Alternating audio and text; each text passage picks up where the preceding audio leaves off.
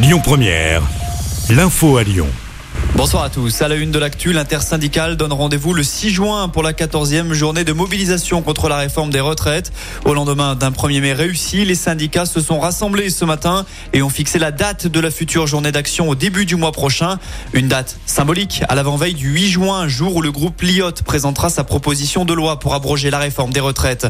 Avant cela, hier, les syndicats ont massivement mobilisé à l'occasion du 1er mai.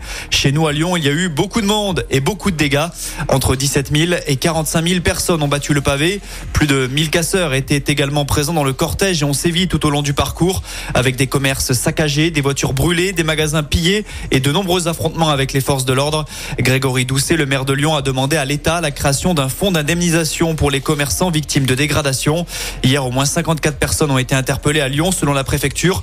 19 policiers ont été blessés, dont un gravement. Au niveau national, 540 personnes ont été interpellées et 406 membres des forces de l'ordre ont été blessés. C'est le dernier bilan donné par le ministre de l'Intérieur Gérald Darmanin ce matin.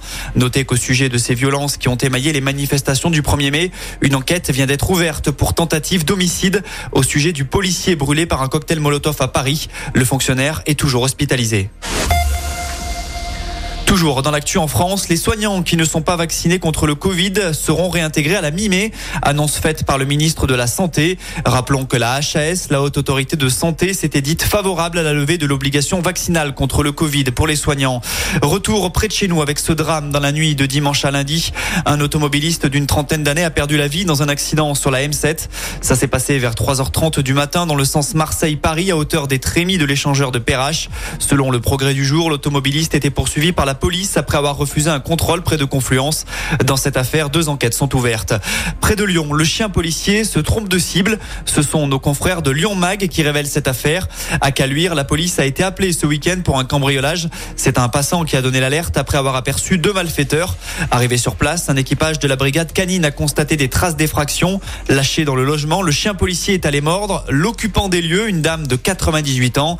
La dame a été blessée à la tête et prise en charge par les pompiers. Elle a déposé plainte.